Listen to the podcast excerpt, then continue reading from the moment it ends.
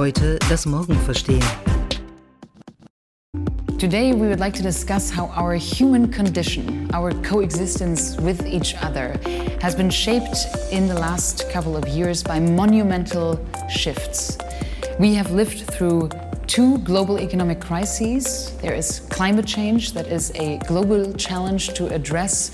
We live through an age of intense polarization, inequalities are increasing, and of course, we've all lived through a major pandemic recently. And today we want to ask the question what kinds of steps of self reflection does it take for us as individuals and as organizations and even as society to actually address all those really profound and monumental changes?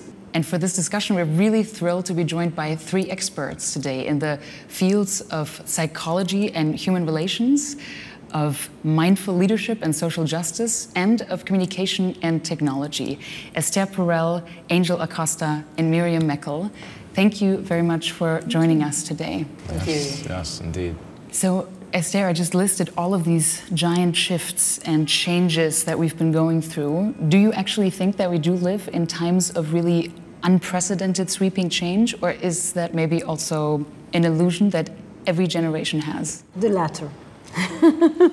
I do think that we live in a time of unprecedented change, but it's not the first time that it's happening. So that many generations have felt that this is the, world that they're living in is not the world that they once knew. And that the assumptions with which they regulated their lives are being questioned or sometimes even shattered. I don't know that, the, I think one thing, whenever we ask that question, there is invariably somebody who says, but never has the planet been at such risk. Never have we faced the kind of self destruction of humanity in the way that today, you know, it could all one day disappear. And I think that is the fundamental question. Everything else we have had wars, disasters, natural disasters, pandemics, we've had all of that, but we've never felt that we have reached a place by which we could annihilate ourselves to that extent. Wow, annihilation, that's, that's a sort of level of threat. Angel, do you think it's also about the, the pace of all of these changes, that it's just really increased and we feel like we can't keep up? Yeah, you know, I think uh, the, the byproducts of the Industrial Revolution and the information technology revolution over the last 20 years have impact, has impacted incredibly how um, we engage in just our relationship building, our business management. Um, but I, I, think that there is this um, incredibly um, powerful moment for us to think about how we want to move forward. And part of what I want to do is slow us down. So, yes, the pace of change has increased, and yes. my, my, my central work is to slow us down, even in this conversation. Slowing us down. It's good to see you. It's a pleasure to see you. It's, it's so good to see you. good to see you. And, um, but I do think that the concentrated impact of the last 400 years, um, looking at the connection between colonization, imperialism, the evolution of capitalism at the state um, has impacted how we are relating to the planet to the point of possible annihilation. Um, and it's, it, I draw here on indigenous wisdom that right now we're called to be in right relationship in right relationship to ourselves, in right relationship to each other, and in right relationship to Mother Earth. So yes, there has been an increase in change, and I think there, has, there needs to be an increase in the pace of us slowing down and relating to those particular levels of self, other, and, and, and planet. So taking the idea of slowing down, which mm-hmm. I love and I will try to do in my speaking as well. Miriam, is that something leaders can do nowadays? Are they allowed to be slow and are they allowed to acknowledge that speed is maybe not the right way to go? Well, I, I, think they, they better be able to, to deal with um, becoming slower because if you just rush through transformation and, and change, I think you will lose the people. Um, you, you, somehow have to be a role model in, in figuring out how to find the balance between admitting uh, the uncertainty of the respective situation where, where things are really changing and still being also a role model for offering solutions and, and offering um, ways of um, uh, connecting to your teams, to your people. And I think you can't do that in a rush. So uh, whenever you, as a leader, uh, have to figure out how to take your team and do a step-by-step journey through a, a transformation process, then you really need to communicate a lot. You have to do it in a slow way because otherwise you lose the people. And you have to offer a balance between security and solution because that's why you're a leader and on the other hand, insecurity or uncertainty to allow for people to come up with doubts, to, to, to be transparent about their, their, their fears, being scared, and things like that. And that's a, that's a huge challenge, I think, mm. but that's a way a leader of today should be able to deal with the situation. Mm.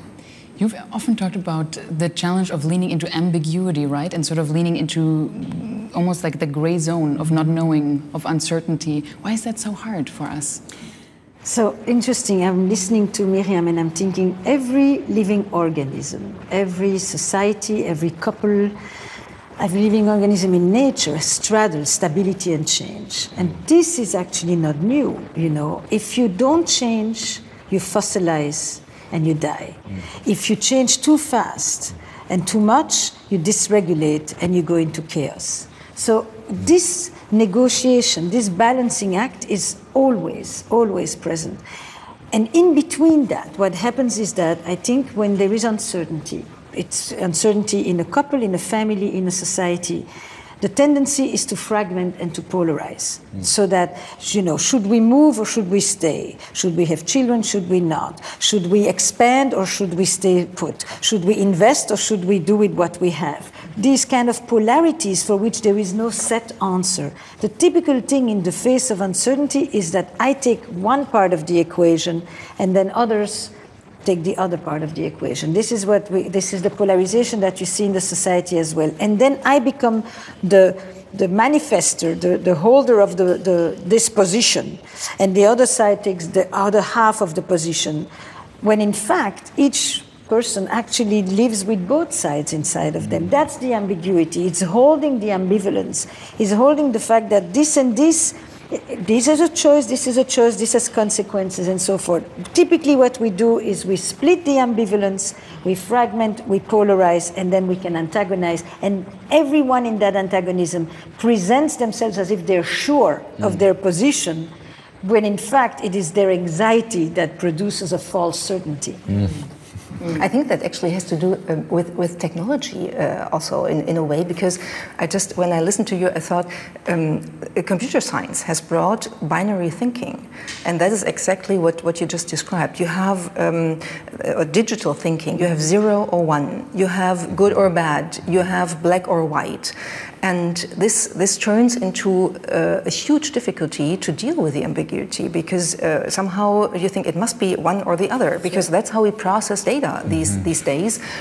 And that's basically a difference um, between the computer. kind of knowledge. Yes. Mm-hmm. Data knowledge is binary knowledge. It is, and it believes in data as the only form of knowledge. Mm. There is intuition. There is wisdom tradition. There's lots of other forms of knowledge that are not included, and those are knowledges that hold much more nuance and ambiguity. Yes. Mm. So, could there be room for a completely new kind of connection if we really lean into that ambiguity in a sort of, you know, let's sure. say if, if, leaders embraced ambiguity, really yeah. leaned in? Yeah, for sure. You know, just going back to the point that Miriam made about um, slowing down, uh, that slowing down really is not about uh, a function of speed, but rather awareness. Mm-hmm. Um, and this comes from Dr. Bayo Akomolafe that it's not us slowing down as a sloth, and, but rather that the ways in which that I'm engaging in this conversation, I'm attuned to the relational field. Mm-hmm. And I'm slowing down enough to be able to make those sophisticated um, decisions, whether it's a, in a corporate space or in a school. Um, and I think that lends to holding space for the nuance. If I can slow down enough where I can see the multiple dimensions of a given moment, then I can deal with, you know, whether it's paradox, you know, holding the binary and knowing that it's not a binary, it's actually a more dynamic thing. So, and in fact, in some of the, the, the last 10 years of, of, of, research on workforce readiness, there was this obsession on what are the skills for the 21st century and, you know, teamwork, um, critical thinking, um, pro-social skills, you know, forgiveness, um, collaboration. On the lower end of, the, of that list was conflict resolution and paradoxical thinking. And I think we need to bump those up. Mm. I think we need to bump those up in terms of dealing with uh, emergence, uncertainty. And the last thing I'll say is composting. again, Dr. Bayo Akomolafe talks about this idea of approaching our lives as composting. Mm. Um, what would it mean for us to engage in a kind of uh, composting like thinking when, with, with whatever situation, just letting it sit, let it marinate, let it the chemical uh, reaction of the moment. You know, yeah, yeah. So thank you, Bayo. gardening metaphor. I like it. I want to pick up your the word of paradoxical thinking actually, and we've talked about ambiguity, paradoxes, and you mentioned that we actually hold this within ourselves, right? And I'm guessing that ambiguity about yourself also means that there might be some parts that we feel uncomfortable with or that we don't like as much. So I'd love to do a quick lightning round with all of you. Please complete the sentence. I am most judgmental mm. when it comes to what? Mm. Miriam. Oh my God, I feared I had to start. Uh, okay, um, I relate that to, to um, the question of being um, fast and slow because I, in spite of the fact that I'm trying to be really aware of that, I sometimes feel that I'm impatient with people when they're very slow, mm. be it in decision making, be it in, in really getting things done, uh, in talking sometimes even and I feel that I get impatient and that's kind of a, a yeah, way of being judgmental and I really don't like that about myself. Mm. Mm. Mm. Angel? I think I'm most judgmental um, when observing responses to anxiety. Um, you know, as, as, as, a, as a mindfulness practitioner, and the illusion I have is that I have this relationship with my interior landscape and I can be this distant to um, to external stimuli. So sometimes when I see folks just, you know, losing their cool, um, I can be judgmental.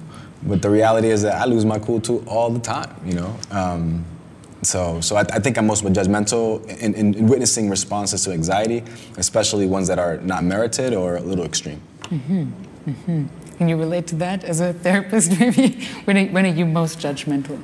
it came right up for me. I'm most judgmental of people who think they're right mm. Mm.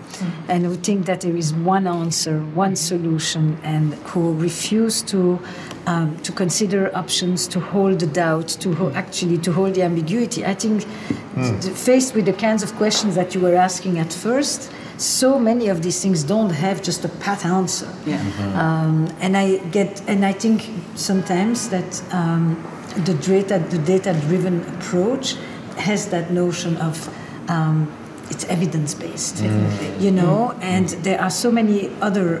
Uh, what what about a perspective that is actually people-based mm. rather than evidence-based? Mm. So it's that it's that kind of rigidity. Um, I, I, and of course, I then become as rigid about my judgment as the thing that I'm judging. Let's be clear. It's like you, you know, I lose my cool too.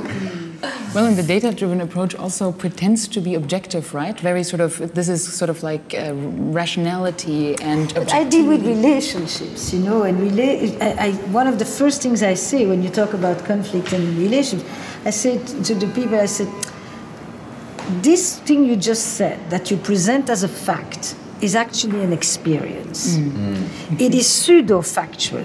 You think it's objective, but really it is your subjective experience, and it's that which you want these people, or this partner, or this team, or this manager to be able to relate to. Mm-hmm. But you don't need to pretend that it is objective fact. It isn't. Mm. Mm, yes, there's an interesting approach by, by Gregory Bateson, yes. the anthropologist, mm-hmm. who once said that uh, information is a difference that makes a difference. So basically, applied to, to, to the data driven world, that means we think that, that there is data and there's information we get out of the data.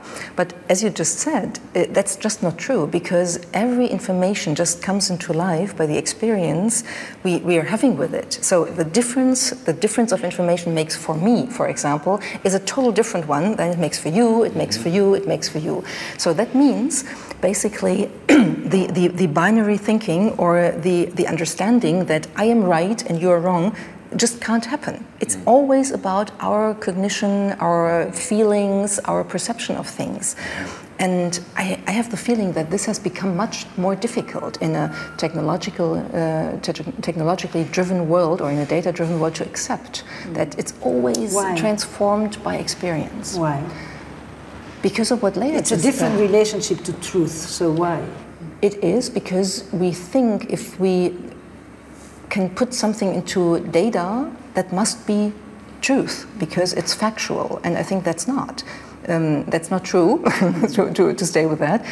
And um, we have to relearn in a way that um, a very subjective view of the world is still happening and it's still basically the fundamental experience of our world. And it, it's different uh, what my subjective view of the world is than what your subjective view is. And it's a question of respect and tolerance to, to accept that, first of all. But I think we are unlearning that by technology in a way. Because we are pursuing a rational approach? Very much so. A data driven approach, a binary approach. And that makes it hard mm. to accept diversity, ambiguity.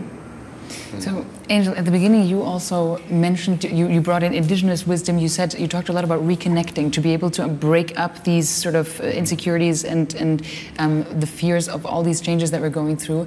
And I wonder to stay on that topic of reconnecting with ourselves, with each other. You talk a lot about reconnecting with our bodies as well, mm -hmm, right? Mm -hmm, you just mm -hmm. mentioned it was very rational, very cognitive. Mm-hmm. What do you mean when you say actually reconnecting with our bodies? Yeah, yeah. I just want to. Um, Esther said earlier, she said holding doubt. Um, mm-hmm. and there's something there about holding, and, and, and as far as a, a, a, upskilling, a skill that we need to develop. Like, how do you hold paradox? How do you hold uh, doubt? How do you hold conflict? Um, and um, part of the holding is a somatic uh, phenomenon. Like how do I how do I feel in this moment? Like uh, being in this space, responding to you, not just at an intellectual level, but from a heart uh, space. Um, so the somatic involves obviously the body, uh, sensing into, uh, and I think this helps with slow work and leading in spaces, right? So there's a, there's a situation that you're handling, and you can get overwhelmed from a cognitive space and a cognitive place, thinking about all the different decisions that you need to make. But your body's an incredible uh, process and entity, so allowing its entire being to help you in decision making, not just your mind, but your heart. Even you can, you know, the the the, the idea of thinking from your feet is a thing. Uh, you know, thinking with your whole body, a quickness, uh, a cleverness to respond to nature and, and, and, and, world, the, the life's unpredicted, bull nature. Um, you know, so I, that's, that's what I'll say. And I'll just say something about rational thinking in terms of Esther had, she brought that up. And um, there's something about rational thinking that closes the world. It creates uh, uh, an illusion of the world being static, but the world is so much more fluid and dynamic. How dare you? How dare you? Um, tried to um, box it in such a way, and it's helped us uh, as a society to engage in scientific empiricism. It's allowed us to, you know, categorize the animal world. It's allowed us to categorize the natural world, but it's cornered us into an extractive relationship with nature. So that's what I think that rational thought does sometimes. So it's time for just a little bit more mixing it up a little bit. You know, Esther talks about mixing it up in relationships. I think it's the same thing at a larger level with the planet. Well, and you also talk about um, being playful, right? That's sort of what yeah. you're alluding to, Angel. Yeah. You talk a lot about playfulness, Esther, in terms of um, actually when it comes to intimacy, when it comes to any kind of connection. I feel like that's a term that's really hard for adults to actually, um, first of all, to, to do, to be playful, or rather to be, I should say. And maybe it sounds like that is somehow child related. Yes. How can adults be playful? What do you actually mean by that? it's a beautiful question. I mean, the, the idea, yes, is that children are allowed to play, play being the ground for experimentation, mm. for solutions, for, for trying out solutions, for creativity, for imagination. And the notion is that for adults, when they play, it's not serious. Mm-hmm. And so it, that's why it clashes very much with the, with the world of work. Work versus play. Mm-hmm. The fact that work is playful, that play, the creativity, the options, the trying things out, the, the, the, the, the exploratory nature, and all of that, the curiosity that comes with play, the active engagement with the unknown that comes with play, the permission for uh, taking risks that comes with play. I mean, I, you know, I spent a year creating a game, and I was all reading about play theories and what is play and why are we so holding against it. And at the same time, we know that playfulness defined in that way is essential to innovation. It's mm-hmm. essential to, to, to coming up with ways that people never considered it mm-hmm. because you try it out for size. And play offers a container. It has the word play that says you don't you won't be held accountable mm. for it because you're playing. Mm-hmm. But while you're playing you can try all kinds of things that you wouldn't dare do in real life mm. kind of thing right um, I think that especially after a year and a half of being still, mm-hmm. of just seeing bodies that are static, you barely see them breathe, you mm-hmm. never see them move. Mm. I mean, we, you know, forget touch. That is mm-hmm. also a major somatic experience. You know, we we the mixing it up Mm-hmm. idea is uh, highly needed in this mm-hmm. moment. You know, mm-hmm. part of why we enjoy being here together at the table again is because we see each other move. We actually see each other breathe. We see each, that that creates a very different experience. We actually make eye contact. We're not just looking at each other, but in fact, no mirror neurons are being fired here. All of this is somatic. All of this involves energy. All of this, therefore, is playful, and all of this, therefore, can create for very serious business. Mm.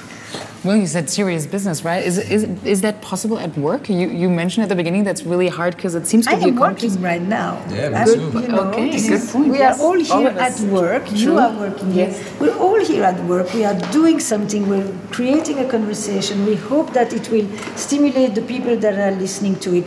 It is a serious conversation. Mm-hmm. And in the meantime, I'm relaxed, I'm breathing, I'm smiling, I'm connecting, I don't feel alone, I feel that somebody's listening to me, I'm resonating to what other people are saying, and all of this relational intelligence Yes.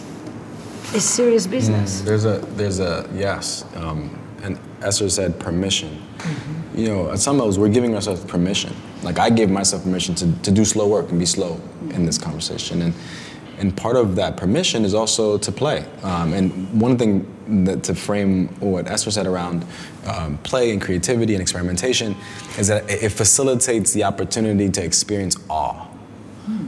Uh, Like I'm, I'm experiencing awe right now of just the brilliance in this conversation.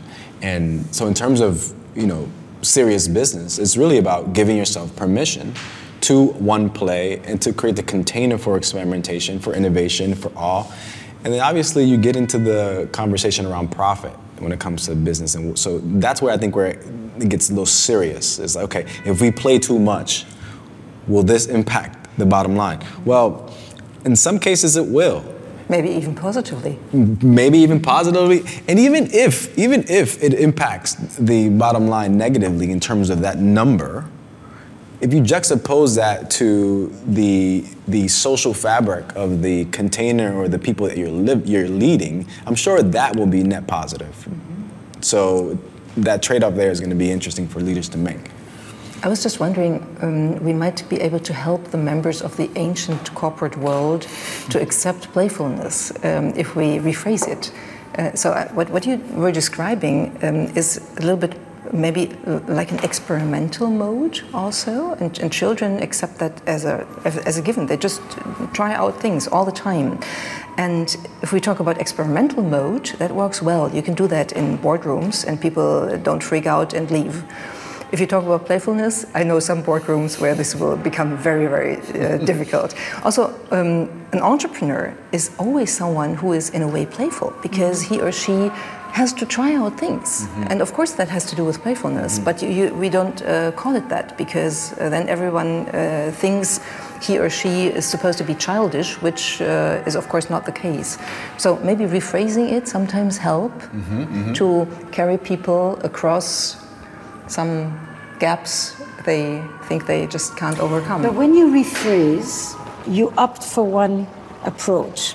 When you take the old language and you infuse it with new meaning, mm-hmm. you are actually in a more innovative territory. Mm. I'm with you. Yeah. You understand? I purposefully want to call it playfulness. I purposefully talk about eros in the workplace, mm-hmm. as in aliveness, vibrancy, vitality, curiosity, energy, not the sexual meaning of it, mm-hmm. because everyone understands coming to work and feeling deadened, mm-hmm. and coming to work and feeling energized and alive, and and you know, here we are sitting like this. That is somatic.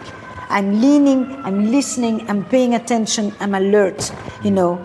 That is a very different way of being at work. Mm-hmm, this is all somatic. I don't have to say a word. I can be in a meeting like this and we will have one particular kind of conversation, mm-hmm. and I can be in a meeting like this and we're having a different mm-hmm. conversation.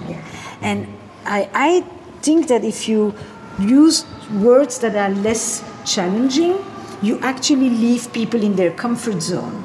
If you want them to stretch beyond their comfort zone, mm-hmm. you take a language and you say, This is how we typically look at it. It's like Stoicism. We typically look at it as grinning and bearing and hardness. It has nothing to do with the original meaning of Stoicism. Mm-hmm. You know, virtue and vulnerability. It's a combination, self and community. Everybody is talking about that, mm-hmm. that mix at this point. Security, as you were saying earlier, you know.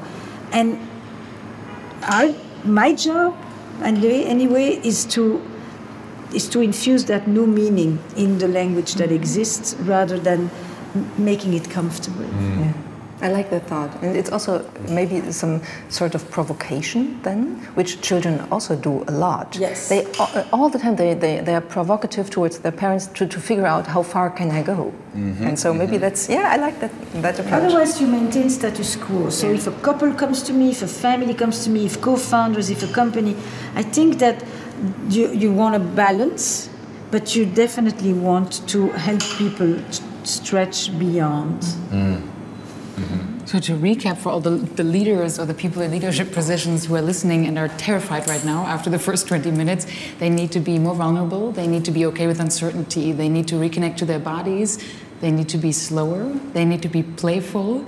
This is this is a huge change I think for, for many people. Yes, they will basically create a dual language between productivity and compassion, mm-hmm. or between profit and meaning, mm-hmm. or purpose. Mm-hmm. I mean, the, there is a sense of a lot of dualities at this moment that we are trying to reconcile in the world of work, corporate or other. Mm-hmm, mm-hmm. And bottom line may be sometimes profit, but bottom line sometimes may be purpose. Mm-hmm, at this moment, there is an entire generation coming into the workforce that wants more than mm. just a fat paycheck or even a small paycheck that pays the bills. They want a sense of belonging, of community, of identity, of personal growth.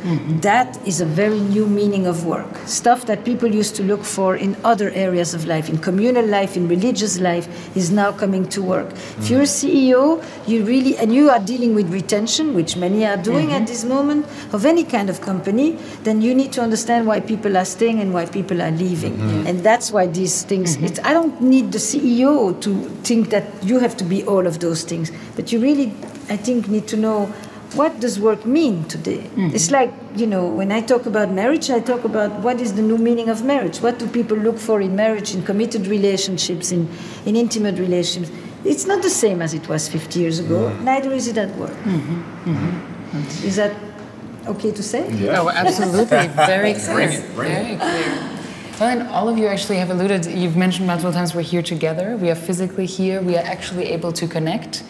And I think that's a, a question also of what it has been feeling like, especially in the last 18 months, to have any kind of community, right? Was that even possible to feel community? through, for example, technology. A lot of us, you mentioned it was only this part of the body, but a lot of us at least had That's those right. video mm-hmm. calls. And I wonder if we can sort of take a look at what technology has done to our sense of community first. So, I mean, for example, lots of movements, right, where we've seen things go viral, climate marches, police brutality, mm-hmm. lots of things that maybe without those um, kinds of technologies would not have been possible. So, can you talk a little bit, Angel, about what where you see the role of technology in finding maybe a new way of community? And this is not just happening in the last 18 months, of mm-hmm, course, but mm-hmm. it has been this new platform for sparking community. Yeah, yeah. Um, as I was preparing for this conversation, I was thinking about Esther's work in terms of mating in captivity. Because mm. on some levels, this last year and a half, we've been working in captivity or working in a form of capture. You know? It's mating in captivity, the quarantine. You know, really, right? Right? You know, so I, so I, I, just find resonance there with your work in terms of this moment and what does it mean to to work in, in a kind of captivity and capture or be in relationship. Like I haven't seen my grandmother in three months, and she's 95 years old, and I love her to to pieces. So I, I think so on the one hand, um, it's been difficult, and I just want to take a moment to, to touch the, the grief that, that comes with the loss of a previous life and the routines, the patterns that we had, and, and the loss of life. So anybody who's lost anybody, just uh, sending you condolences. Um, but at the same time, I've seen an incredible upsurge in uh, intentional communities online. So, so on the one hand, this moment creates a lot of isolation for many. Um, but I've been in spaces with people from all over the world who have been able to come together and talk specifically about issues of racial equity, structural inequality. And I, where I'm at now is like, oh my God, uh, in the midst of the depressive moment, depressing moment of being isolated, what does it mean to engage in a kind of structural love in digital form? so um, there is potential, and there is. I, am I'm, I'm very optimistic um, in, a, in, a, stoic way. Um, and just excited. but, uh, but Miriam has a lot to say about this as an expert in technology and communications. Well, I think um, we really have observed the dual nature of technology. On the one hand side, um, it has brought many very positive things. You mentioned a few, Angel.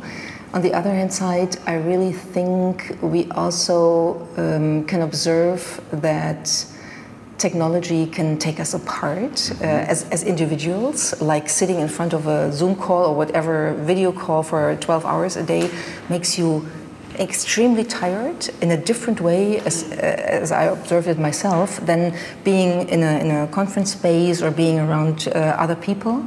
It makes you drained because you don't have like you said before, Esther, you don't have the, the real eye contact. You're staring into a camera for hours mm.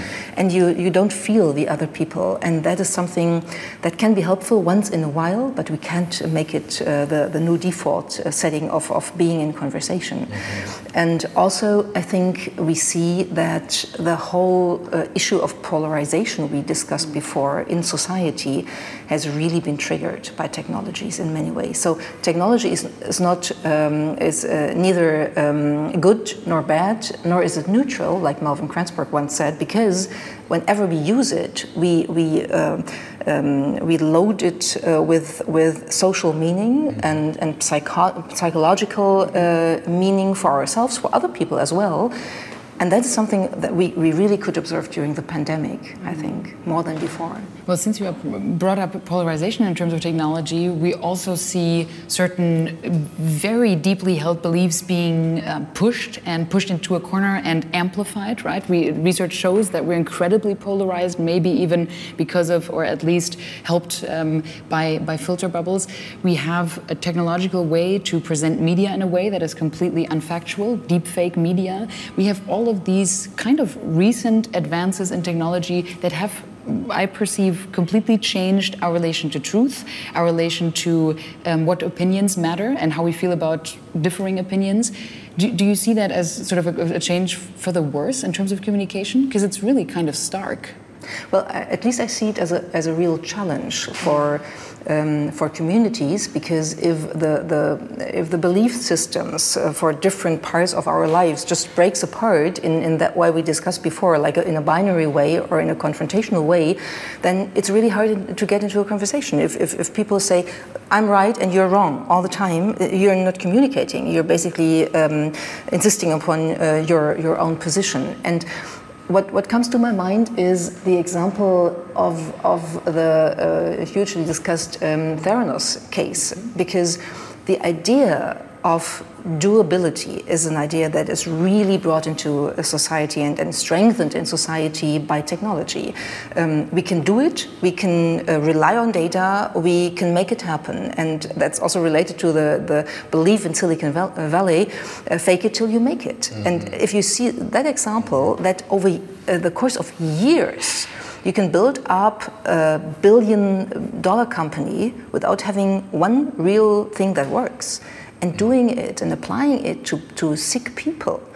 That should make us rethink how we want to use technology and whether the basic um, framework of thinking how technology will change our life is, is one we want to want to uh, really adopt for ourselves, and I think we shouldn't. Mm -hmm. Just to give some context, maybe for the viewers who don't know the Theranos case, this is the company Theranos, Elizabeth Holmes, the CEO, who basically promised for about 10 years that she was able to do a bunch of blood tests, 200 actually, with the prick of um, one drop of blood. And this was basically never technically possible. She's now in front of a court um, for many, many uh, major fraud charges. And it's basically brought up all of these questions of what do we promise technology to be versus what is actually possible? And don't we have this totally overblown view also of what technology can do?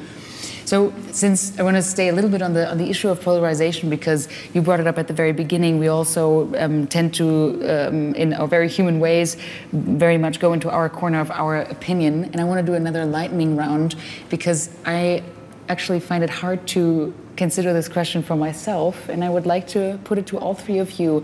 When was a time that you have actually changed your mind? Can you share? I'm not going to be starting this time. One issue. when you've actually genuinely changed your mind? Mm. Angel, do you want to start? Probably yesterday. um, I think, um, you know, after going through a rigorous uh, doctoral program at Columbia, um, that, that five year period, I, I, think my perspective on how we should educate um, our children has changed um, very dramatically. Um, I think I think originally I think we, we all I think in the spirit of you know thinking that we're right we all have opinions on how we should educate children or kids. And I think I had a similar um, orientation that you know that certain conditions would um, would enable powerful learning. And I think throughout my doctoral experience I noticed that uh, there's so much at play when it comes to educating young people the structural forces, the historical forces, the social conditions, trauma, the impact of trauma, the fact that our kids are not just their trauma, they're incredibly complicated and complex uh, beings, and thinking about how to create conditions for aliveness. And I think Esther mentioned that earlier. And, I, will just take this opportunity to talk about thriving a little bit. Um, there's a lot of research on thriving right now. and uh, thinking about thriving in the workplace. And just for those who are listening, you know, one of my colleagues, Dr. Kia Darling Hammond, uh, PhD from Stanford, she did studies on, on, on, thriving, and she said that there, there are five particular elements that need to be put in place for any community to thrive. One, a sense of community, like a sense that there is this shared uh, identity, or at least uh, a shared sense of a common purpose or destination, so community. Uh, to selfhood, that in that community, you can, you can be who you are fully and express that and, and be seen and acknowledged by that community. Uh, thirdly, uh, pleasure. So it has to be fun, right? Can we play? Can we can we experiment? And let's use the language of play. Um, thirdly, abundance. So can you feel a sense of abundance, not just monetarily, right, but just a sense of like enough. There's enough in this. Like I feel abundant, a sense of abundance in this uh, space. And then lastly, there's a there's a composite element, and that's just being. So, can you create the conditions where people can just be? It's so interesting that the major areas of research at this moment are thriving and trauma. Mm. Mm-hmm. Mm. And these two are related, mm-hmm. right? It's like um, the, the, the, the, research on, on wellness, feeling good, being on a communal, collective level and on an individual level, and then trauma as the permissive uh, licensed language for talking about pain and suffering mm. today. Mm. It's really interesting. Fascinating, fascinating. And then, and then in terms of work, because we're talking to communities who are in business, in the middle there, there is peak performance. So peak performance for you know for business for whatever organization you're in, and in between trauma and flourishing, in the concept of trying to create conditions for peak performance, there's flow. So in what ways are you creating conditions for your colleagues, for your teammates to experience a sense of flow? And part of there's so many different features of flow we can get into. I'll just I'll just name one. That time tends to dilate. Like time. Like I, I don't know I don't know how long we've been in this conversation right now. I feel like it's been a while, uh, but maybe it's just been half an hour. I don't know. But so so I've been in a state of flow, and as I said earlier, I experienced awe. So in a sense, I'm in a state of peak performance, at least in terms of me feeling comfortable being here and just being graced by just beauty at, at the most fundamental level in terms of being in, in, in relational, exp- expressing my relational intelligence with you all. Well, I'm so glad you changed your mind on that because that was really interesting. I don't know what you thought before, but I really like it. Uh, I had two clear. thoughts about changing the mind, but and before that, I, I was really thinking when you were talking about polarization. I'm a couples therapist primarily, mm-hmm. and so I think I've lived in the land of polarization. Mm you know, for a long time. Um, I think that that in a micro way, couples therapy presents you with polarized relationships mm-hmm. of people who need each other badly. Mm-hmm. So we can go into that, but I just thought I have experience with polarization, mm-hmm. but from a different. Uh, I, it, I had two immediate responses that popped into my head when you asked me about changing my mind, and I'll start with the more recent one. I think I fundamentally changed my mind in terms of racism in the last year. Mm. I I definitely had this notion that to be a racist is to harbor negative thoughts, discriminatory mm. thoughts about another group or other people, rather than to be a racist is also participating in a system that structurally mm-hmm privileges mm-hmm. certain people toward others. That it's not just about not liking certain people and mm-hmm. what you think about them, that it's much more systemic and structural mm. than just thoughts and feelings and prejudices. And that definitely uh, created a very different worldview for me mm. in relation to, um, to, to, to the subject of racism and of which I am myself a, a product of, you know. Belgium, um, Belgium Polish, Jewish, Holocaust survivor parents.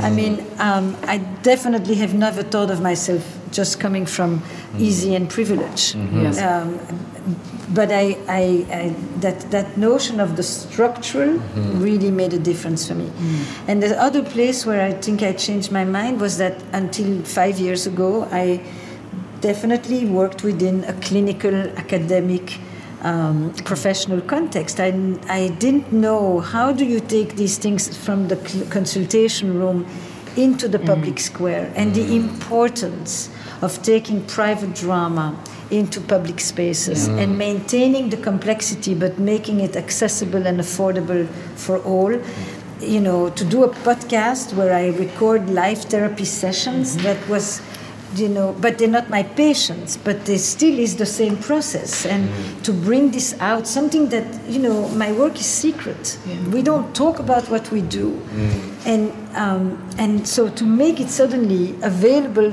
for free to the world mm-hmm. and to say, this is therapeutic, this is not therapy, but there's plenty to learn in this, was a fundamental change after 35 years mm-hmm. of what does one do with that knowledge that one accumulates in a clinical room. Mm-hmm. I, I, so where should we begin? How's work? I mean, this was really for me like, at first I thought I'm, I'm, I'm, I'm betraying.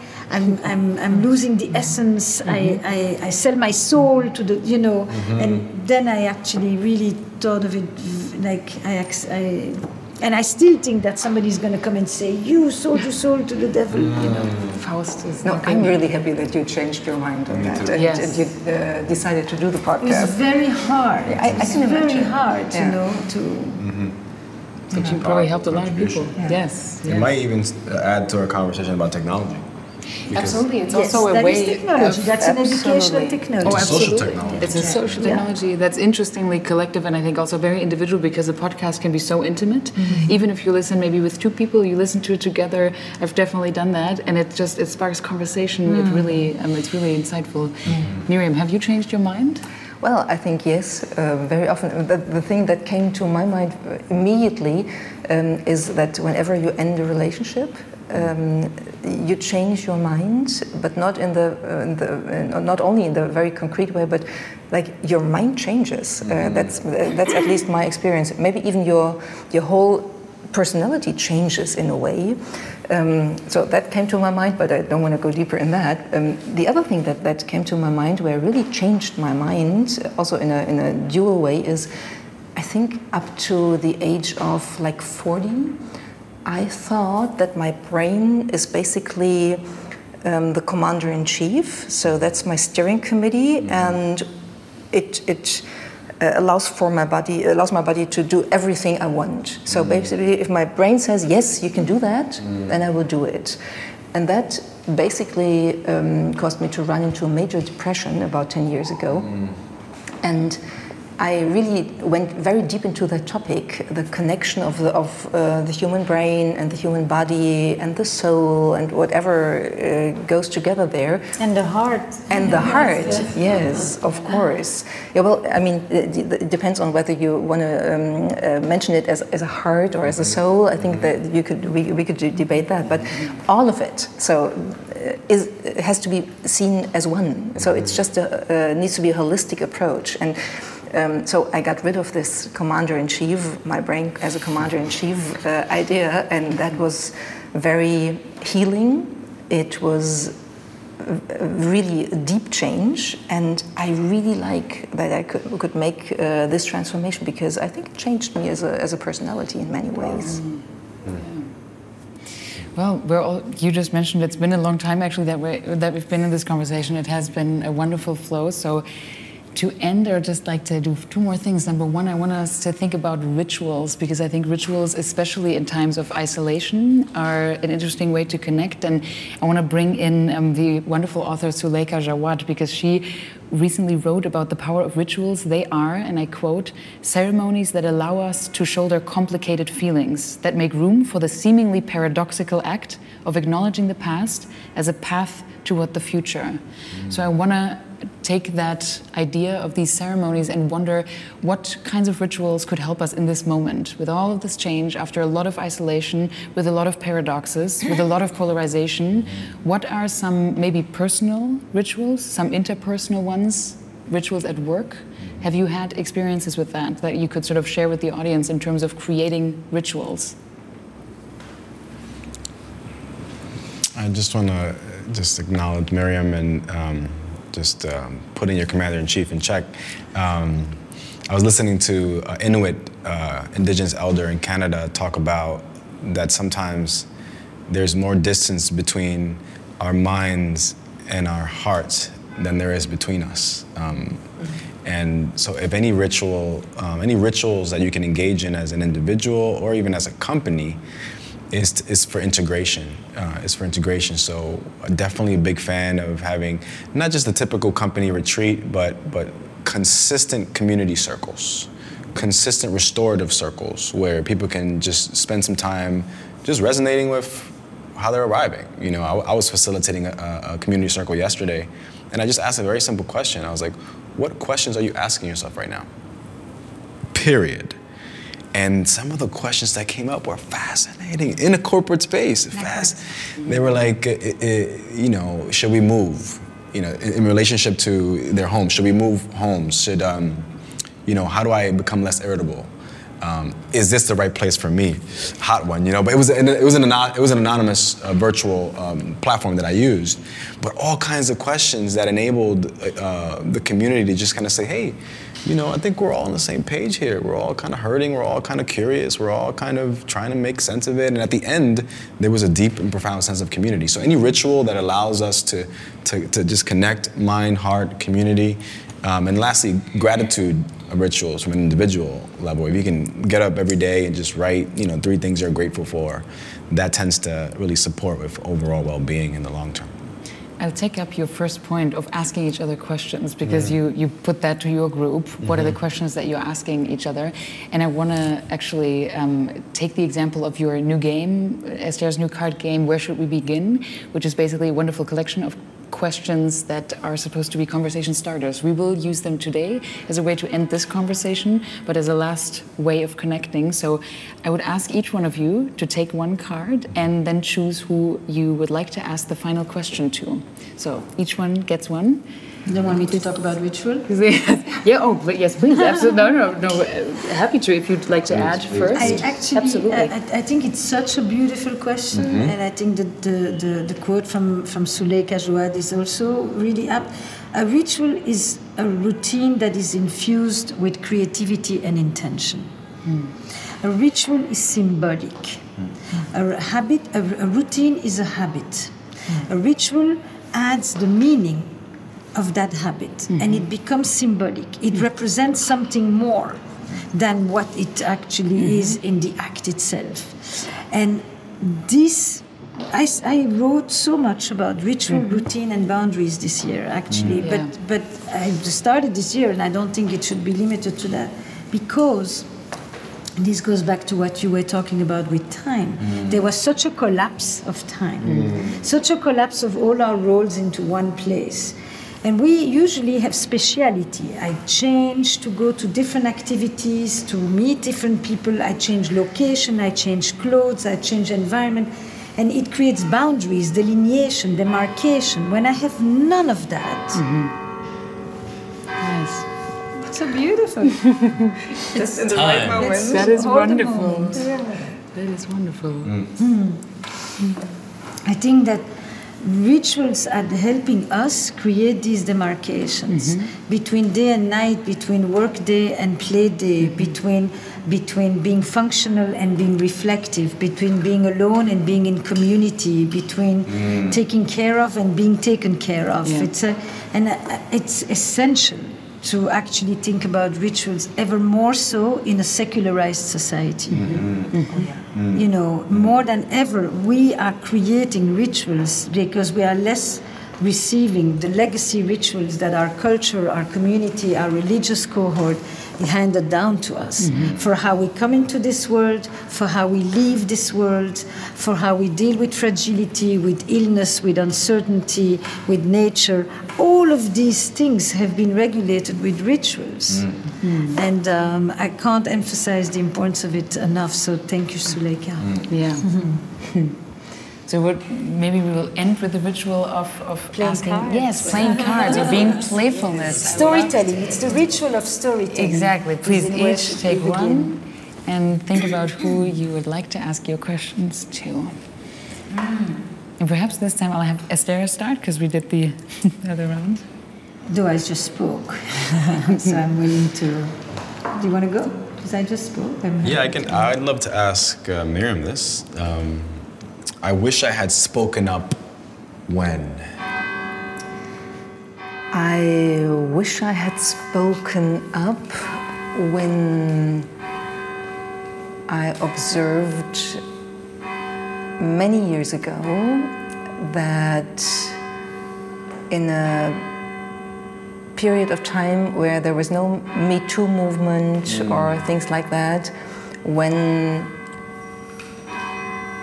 people transgressed my mm. boundaries, and I mm. thought, as often the only woman in the room in the business world, mm. um, and I thought that's not okay, and I didn't speak up, but I do now. And is it age, maturity, confidence, or the permission that society now? All of it together. I really think so. Um, I think confidence grows when you grow older and you get more experience. Um, you collect uh, um, the, the examples where you know I can, I can really do that. But I think the whole debate in society has really made a change, major change, and I'm very um, glad that this happened. Because I think it was really necessary. Thank you. So I'm the next one. I'm going to ask you, Esther. Yeah. Would you like to share a dream you've never shared up to now?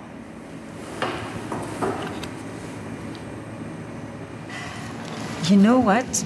the dream that I've never shared up to now would be something like that I've never said out loud. I would say is this: the, what I am living now is actually a dream I had mm. as a child. Oh. You know, when I was a child, I used to think, and I would think, listen to my the experience of my parents and what it was like to be Jews in World War II. And I remember as a kid saying, no door will be closed to me. I will enter all these spaces and they will want me there. They won't exclude me from society. They won't try to destroy me. And um, I, I, don't, this way, like, wishes I would say to myself at night, just as I was lying in bed, like, one day, you know, they will want me. They won't hate me that kind of thing. And I feel actually that I am living that. Mm. What I don't say is that it actually was a dream mm. that has come true. Mm. That is wonderful. Mm. Thanks for sharing. You know, mm. I've actually never said this. Mm. Mister, it is hard for me to admit. It's, it's hard for me to admit how much I need support right now in terms of um, giving birth to my firstborn son with my wife and being extremely isolated during the pandemic um, and feeling an incredible level of isolation still. Mm. Thank you for sharing. What is one of the more significant experiences of support you got in this period? Um, my, uh, my wife's uh, mother, uh, and Sydney, his grandmother, has, has just been with us almost every other day, and that's been incredible. Um, incredible, incredible, incredible. And, and she's the only, three months in, she has been the only family member that Sydney has interacted with extensively because of the pandemic. Mm -hmm. So that's major, major. That's the wonderful side, one wonderful side yes. of the pandemic that um, even though connection was basically di difficult, mm -hmm. some connections mm -hmm. grew extremely intense. I have, I have similar mm-hmm. experiences, and I mm-hmm. re I'm really grateful for that. Mm-hmm. Me too. So again, we have an ambiguity of needing support and having a sort of maybe lack of, but also having gratitude for what is there. Mm -hmm. And striving and flourishing. And, yes. and, having a sense of aliveness in the face of isolation, holding the paradox of isolation and desire for connection. And so. taking it slow yeah. while being playful. Yes. I mean, uh, this entire conversation could be called Both Ends. Mm. Yes, that's a wonderful title. Yes. Mm. And I think it can also be summarized by something that you recently wrote. I think actually just yesterday you talked about uh, the fact that we are entering the great adaptation. We need to stay grounded while the ground is moving. And I found that really moving actually, but I really loved that. That's mm. basically what it feels like. This ground is moving, it is so shaken up. And somehow we have to really engage in the great adaptation to find our own be being grounded again. Mm. So thank you. So it's so interesting because one of the images that led to the to this title. This is this is the title of a conference, my professional training conference I'm doing, and. Um, I had listened to um, Dr. Lisa Fortuna talk about her work in Puerto Rico after Hurricane Maria. And she was talking about how children were looking at the trees, the ones that fell because they couldn't bend, mm. and the ones that stood because they were able to bend. Mm. And I thought bending, which is somatic, mm. which is movement, yes. which allows you to adapt and redress and come back in a different place, but it involves flexibility and nimbleness that that actually is part of this great adaptation. I, of course, think of it in terms of what does it mean for therapists mm-hmm. or for leaders or for you know um, CEOs to be to, to experience this great adaptation at this moment, and that's really what I want to explore. But the image was really mm. bending, mm. and bending. You know, it, if you can't bend anymore, you break things mm-hmm. as a person too. Mm. It's a beautiful point to end on. I want to thank you all very much for joining us here today and for being in the flow with us. Thank you.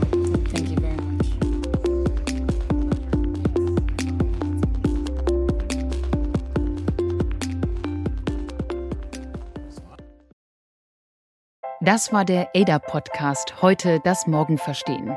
Entwickelt wird der Podcast von der gesamten Redaktion der ADA Learning GmbH. Produziert werden unsere Folgen hier in Düsseldorf bei Audioversum. Wenn ihr uns unterstützen mögt, dann gebt uns doch 5 Sterne, teilt uns auf Social Media oder lest unser Digitalmagazin unter ada-magazin.com. Mehr über die Ada Learning GmbH gibt es unter join-ada.com.